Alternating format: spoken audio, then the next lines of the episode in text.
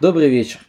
С вами снова Сергей Садков. Это очередной выпуск подкаста «Интернет-маркетинг СДК». И сегодня полюбившаяся вам рубрика «Интернет-интервью».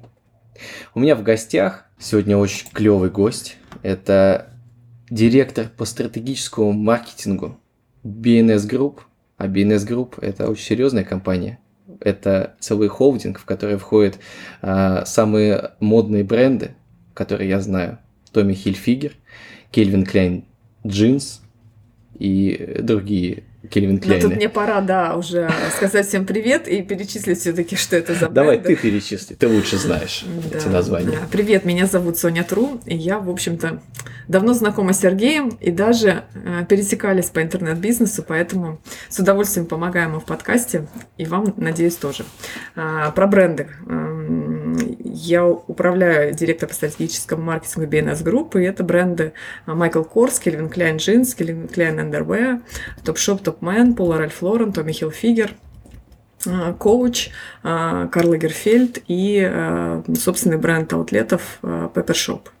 Ну, вот так быстро я вроде выучила, хорошо сказала. Да, и еще по совместительству, что особенно интересно, я думаю, для слушателей моего подкаста, ты э, поддерживаешь российских дизайнеров э, в модной индустрии э, и делала очень интересный проект Visual Photoshop, где э, я так понимаю, что российские дизайнеры э, продавали свою продукцию на, ну, на вашей площадке. Ну да, эта идея э, давняя, в общем-то, что только не приходит в голову э, беременным женщинам и сидящим в декрете мамам. В общем, в этот период, когда я уже э, не работала в БНС физически, да, но числилась сотрудником, я придумала идею про поддержку российских дизайнеров и начала это делать. И потом, когда уже вышла из декрета, у меня получилось осуществить такой крутой проект. Мы выбрали трех дизайнеров – по сути, это микробизнес. Ребята действительно а, что-то уже делали на рынке. По сути, они пустили меня вовнутрь своих бизнес-процессов. Мы вместе сделали с ними а, классные коллекции. Два сезона эта история длилась. Так что можно было посмотреть от начала до конца а, все показатели их и в общем-то, сравнить, как работает глобальный бизнес, чем он может помочь микробизнесу, в частности, это fashion -рынок. В общем, было интересно. Да, и это как раз самая интересующая уже э, меня тема. Это сочетание э, практик глобальных брендов, что они делают в интернете, так у нас э, тема интернет-маркетинг, и что делают уже микробизнесы в интернете, как они продвигают. Ну, в данном случае как раз интересно, что ты в, и там, и там у тебя это индустрия моды, индустрия fashion, и ты видишь кухню и что происходит, как работает с интернетом а, большие компании, которые все вы, я думаю, знаете, потому что они есть в крупнейших торговых центрах, и многие из вас носят эту одежду.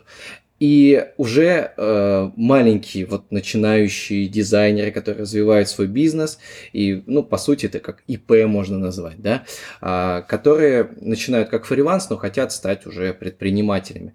Что э, что они делают в интернете, и те, и другие, какие у них есть основные э, каналы. Ну, я бы сказала, наверное, начнем с отличия, а потом постепенно найдем общие точки соприкосновения. А, практически все глобальные бренды когда-то, какое-то время назад, размещались в принте. Мы сейчас говорим это не интернет-размещение, это реально глянец, который все читают, и все там хотели быть. И сейчас идет реально глобальный тренд, что количество размещений в принте существенно сокращается. А, вплоть до того, что бренды принимают решение уйти из такого исторически ценного и важного для них канала, как глянцевый принт, и размещаться только в диджитале. На самом деле это глобальная перестройка всех бизнес-процессов, потому что издательские дома, они тоже чувствуют уход денег э, из канала принта и переносят скажем, потенциально развивают э, канал digital. Поэтому в издательских домах есть э, отдел принта и отдел а, диджитала. Вот юморная ситуация, что год назад мы спорили, и даже вот прям поспорили с сотрудниками, что а, Digital и Print сольются когда-нибудь в едином порыве. И это будет одна, один, из, э, один бренд-дом. Да? А, спорили жестко. Я, естественно, говорила, что так будет, потому что 3-5 лет и все это случится. А коллеги утверждали, что нет, и мы прям разбили этот спор. И вот реально вчера я была на Digital э, завтраке Independent Media, где Даша Велидеева которая раньше, допустим, полгода назад говорила, что это не случится, вдруг сказал, а теперь вот еще 3-5 лет, и у нас будет единая команда, которая управляет брендом, э, в данном случае Harper's Bazaar. А, то есть вот э, тренд в интернет, он очень сильно касается сейчас глобальных брендов, и, в общем-то, здесь это единое, единое движение, и микробизнеса, и глобальных брендов идти, собственно, в интернет-площадке. Такая предыстория. А, соответственно, исторически а, глобальные бренды размещались в глянце. Исторически они переходят в, на тематические площадки этих же изданий в digital. То есть, грубо говоря, журнал Vogue, принт раньше был, сейчас это Vogue Digital. А, это реклама, это баннеры, это какие-то нативные статьи. Был, допустим, Cosmopolitan Print, сейчас это Cosmo.ru. Ну, то есть mm вот этот момент в глобальных брендах очень э, сильно развит. То есть первый канал в интернете, поскольку для тебя важно про интернет услышать, это тематические площадки. Ага. И туда, как правило, э, микродизайнер, микродизайнеру, да, микробизнесу зайти сложно, потому ага. что вход туда реально дорогой. Как был канал э, глянца дорогим для входа, так он остался дорогим в диджитале. В том числе вот эти площадки, они не очень-то доступны, потому что это сотни тысяч рублей. Угу. Соответственно, я бы этот канал не рассматривал, но, но есть исключение. Если вы во втором канале, который мы сейчас будем разбирать, успешны, то первый канал подтягивает ваших фолловеров к себе и может пригласить вас для размещения. А, про первый канал я имею в виду тематические площадки. Угу. Второй канал, о котором хочу сказать, это, конечно, социальные сети. А, социальные сети. Вообще, по статистике, это, это надо было бы назвать третьим каналом. Потому что фактически, если мы смотрим глобально статистику сети интернет, то а, вторым каналом являются поисковые запросы, а, и, соответственно, это ваш сайт. Угу. Но глобальные бренды все-таки, наверное, пока в не очень активно используют этот канал, и я предполагаю, что... Поисковый Именно поисковый запрос. Да. Угу. да. И я предполагаю, что здесь есть преимущество как раз у микробизнеса, угу. а, в том, что, э, скажем, они могут развивать свой сайт активно и э, много писать туда, потому что глобальные бренды работают с продуктом. Они очень мало пишут про продукт угу. пишут о продукте. Они очень много пишут, не знаю, размерная сетка и так далее. То есть очень сухая информация. Угу. А в интернете продают все-таки э, контент. Угу. И поэтому, первое, работают тематические площадки, хорошо. А собственные сайты это больше интернет-магазины. Понимаешь? А тематические площадки? Тематическая площадка, ну это журналы, ага, журналы. Да, Там как раз контент идет, много ага. контента, много рассказов, пять лучших вещей сезона. А, понял, да. Э, самый белый тренд на белые вещи. Вот посмотрите, 10 луков, которые стоят, а, там, 10 вещей, которые стоит купить. Обяз... То, То есть, есть вот глобальный это... бренд пытается попасть в эти статьи тоже, да? Да, однозначно. То есть, если э, возвращаться к сайтам, на мой взгляд, эта тема перспективная. И для микробизнеса, и для глобальных брендов я бы озвучила эту тему как тоже потенциально интересную. Потому что э, и многие уже начали, на самом деле, думать о том, чтобы делать свой контент. Угу. Потому что контента много, с одной стороны, а с другой стороны, э, если вы наберете, допустим, тему вот у меня э, вчера встречались с дизайнером, который делает классные э, футболки с чеком на спине. Угу. Ну, если вы наберете просто купить футболку с чеком, мы вчера с ним говорили, вы не найдете эту, информа... эту футболку в интернете. Да. я ему говорю, вот слушай, ну, ты делаешь классные вещи, там в, в Инстаграме ты выкладываешь эти футболки. Ты понимаешь, что если человек захочет найти, он точно не знает, что, ага. он, скорее всего, наберет вот так вот. То есть он увидел он... это где-то, чтобы да. найти, ну, понятно. то есть, а, а, допустим, он не, не очень помнит дизайнера. Угу. Да, ну, название. прикольная штука. Я говорю, вот тебе э, э, это такой частный пример, да, но э, вокруг св- своего продукта, который вы хотите продвинуть, на мой взгляд, недостаточно об этом писать только в соцсетях. Это один из каналов. А, И об этом свидетельствует, собственно, статистика интернета. И так уже два канала мы озвучили. Третий – это со- социальные сети. А, Тоже такой тренд-антитренд, когда Инстаграм только появился, мы работали с Топшоп. А Топшоп вообще это бренд, который а, подхватывает самые растущие тренды. Он Мгм. на в самом начале. То есть э, этот тренд только начинает появляться, Топшоп его подхватывает, тестирует. Что это касается и продукта, и это касается, собственно, каких-то инициатив по продвижению продукта. Соответственно, как только Инстаграм появился, это был единственный бренд из всего пула, который сказал сразу, надо, надо вести Инстаграм, топ, топ-шоп. То есть Мгм. это был там, 11, 11 год, то есть только-только эта площадка что-то стала показывать. 12 соответственно, мы удивились очень, а какой, какой Инстаграм? Это все, вот у нас есть принт, есть там индор, аутдор и так далее. А, то есть это реклама в магазине, реклама за пределами магазина. Какая социальная сеть? И мы начали тогда вести ее, и, в общем, были белыми воронами на рынке. А, И пытались, помимо этого, у меня сотрудница, я вынуждена была сотрудницу определить, чтобы она что-то отвечала а, в комментарии. Какие комментарии? Чем ты занимаешься? Я отвечаю на комментарии. Она сидит полдня Мгм. в интернете, кому-то с кем-то переписывается. Мгм. Это вообще э, было сложно объяснить даже директорату, что у меня сотрудник по маркетингу просто сидит в чате и переписывает. Это сейчас нормально. Тогда это была дикость, потому что А это не писали? общались очень э, активно, потому что молодая аудитория как раз восприимчивая очень э, топ-шоп. Э, И активно, активно было очень. А, что хотела сказать, что, в общем-то, на тот момент это было круто и актуально. И сейчас, если мы говорим о социальных сетях, быстро вырасти, ну, очень трудно. И когда глобальный бренд вдруг начинает свою социальную сеть вести, ну, это уже что-то, на мой взгляд, э, должно быть, да, это должно быть просто. Рассчитывать, что это будет уникальным, выстрелит и создаст бренду ауру супер э, активного э, нового канала, нового, чего-то нового, нет, просто должно быть. Поэтому, э, да, социальную сеть вести нужно, а нужно общаться, вопрос с кем, да, и где эм, набирать этих подписчиков. Допустим, э, в э, и, в принципе, я думаю, что в любом бренде, который выходит в социальную сеть, даже микробизнес, э, ваша ключевая задача – это найти своих покупателей, да, своих потенциальных покупателей, с ними общаться. В крупных брендах это происходит в том числе за счет программы лояльности. А, То есть бренды делают специальную программу лояльности, люди, входя в эту программу, становятся частью в том числе сообщества и их привлекают в том числе социальные сети. А В микробизнесе та же самая история. А, Как правило, я знаю, что маленькие э, молодые начинающие дизайнеры активно могут записывать там телефоны, адреса своих клиентов, вести базу. Это тоже некое подобие программы лояльности и коммуницировать с э, этими клиентами, в том числе как через социальные сети, так и там пос- посылаем телефонные сообщения или смс.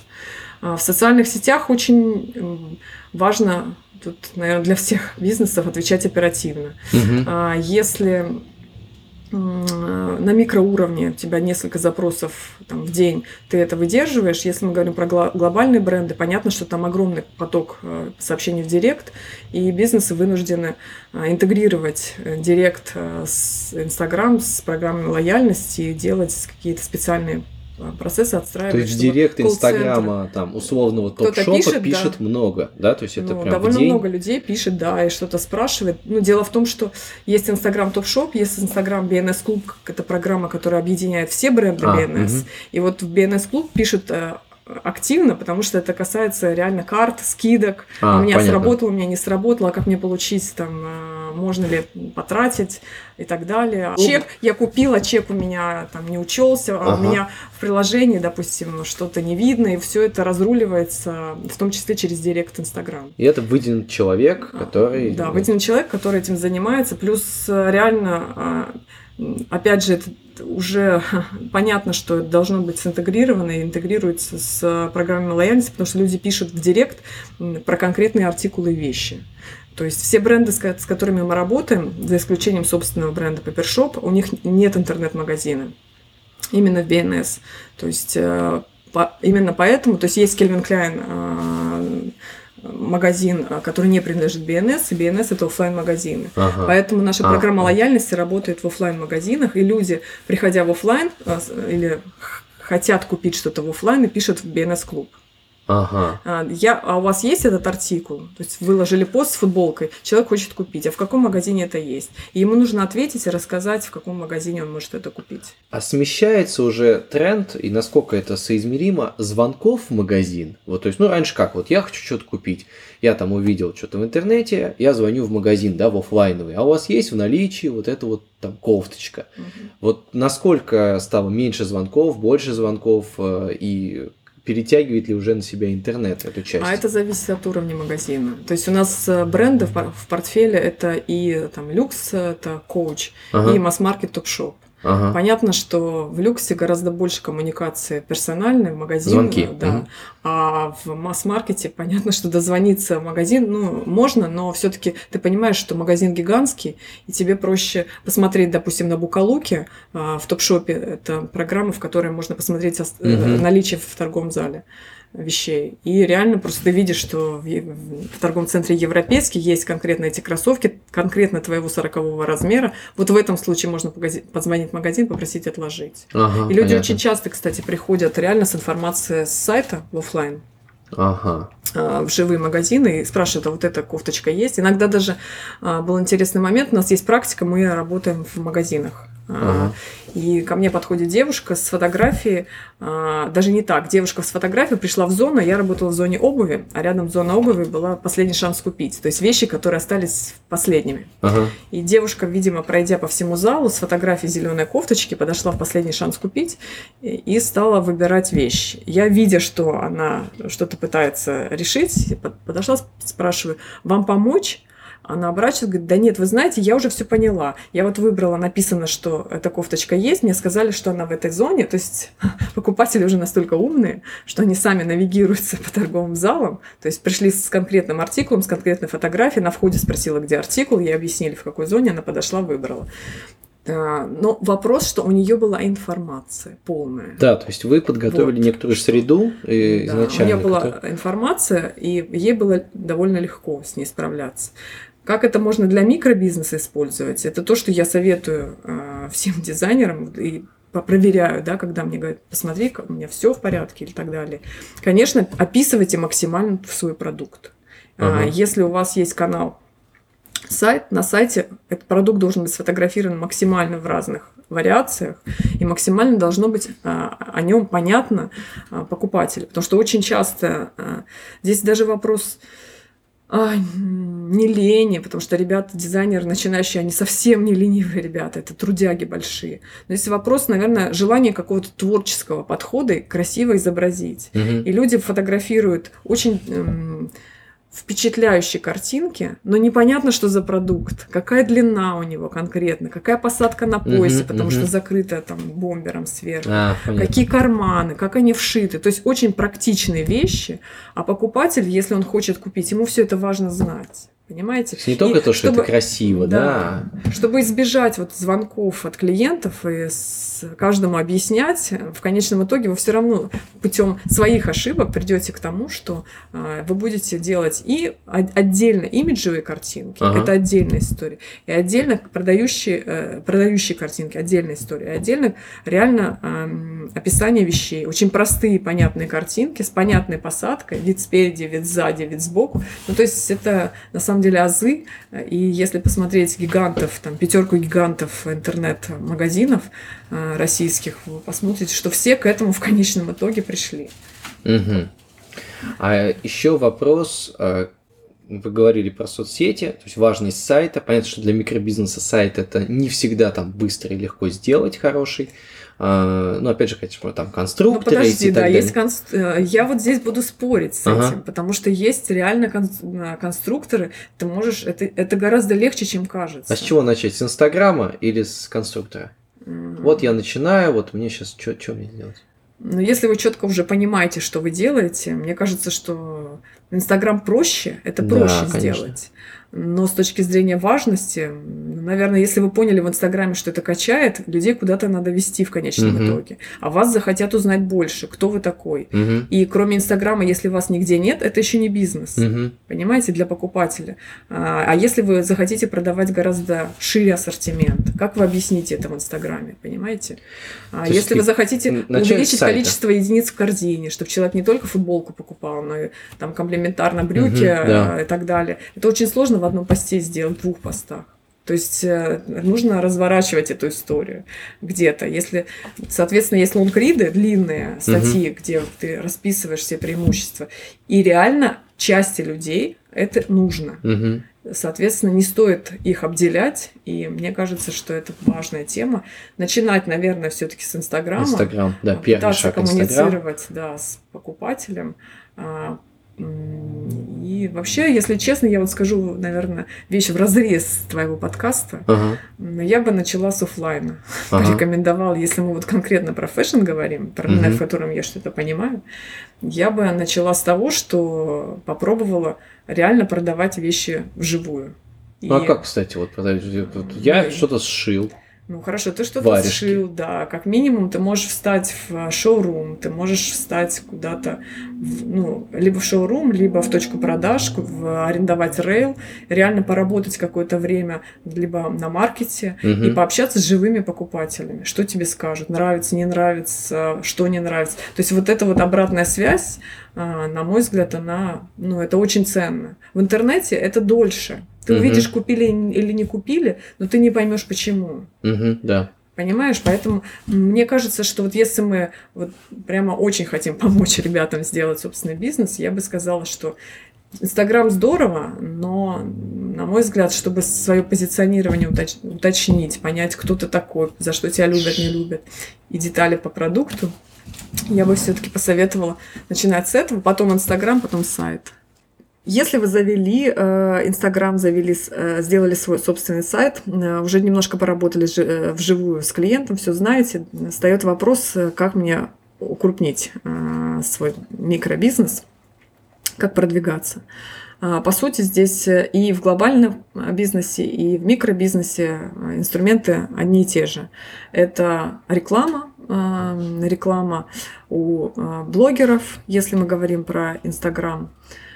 Здесь в- хотела подробнее остановиться и сказать, что а, вот мой личный опыт, опыт в бизнесе работы показывает, что то, что все говорят про тренд на микроблогеров, на нишевых блогеров, он реально есть. Потому что сейчас все бизнесы начинают считать конверсию, а, когда ты ожидаешь определенного прихода от вложенных денег. И а, вот сто процентов могу сказать, что практика показывает, статистика, что а, нишевые блогеры, точно правильно выбранные, а, работают гораздо более эффективно, чем а, глобальные селебрити уровня топов. То есть, если вам бренд awareness нужно сделать, узнаваемость бренда, и рассказать там, нескольким миллионам человек о своем бренде, то да. Если вам нужно конвертировать в покупку, а, там, дать промокод и привести конкретно людей в точку продаж, то здесь выбирайте блогеров, которые правда любят ваш бренд, и без, Ага. и без вас они его Ага, любят ага.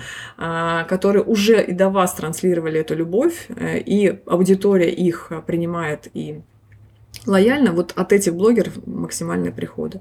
А, насколько а, я знаю, по рынку, да, есть такой сайт GetBloggers, вы можете им воспользоваться, посмотреть там релевантность блогеров, повыбирать. И выбирайте сравнимые с вашим бизнесом размеры блогеров. Если Ага. у вас тысяча подписчиков, ну, выбирайте а, таких же тысячи, полторы тысячи подписчиков а, блогеров, которые с удовольствием с вами будут сотрудничать на каких-то очень лояльных условиях, возможно, за продукт, называется бартером Ага. за бартер и э, поддержит ваш бизнес. И идите, э, не рассчитывайте, что если вы разошлете 10 э, блогерам письма, то все 10 сразу захотят вас поддержать. Конечно, нет. А 1, 2, 3. Вот так вы нач- э, начинаете.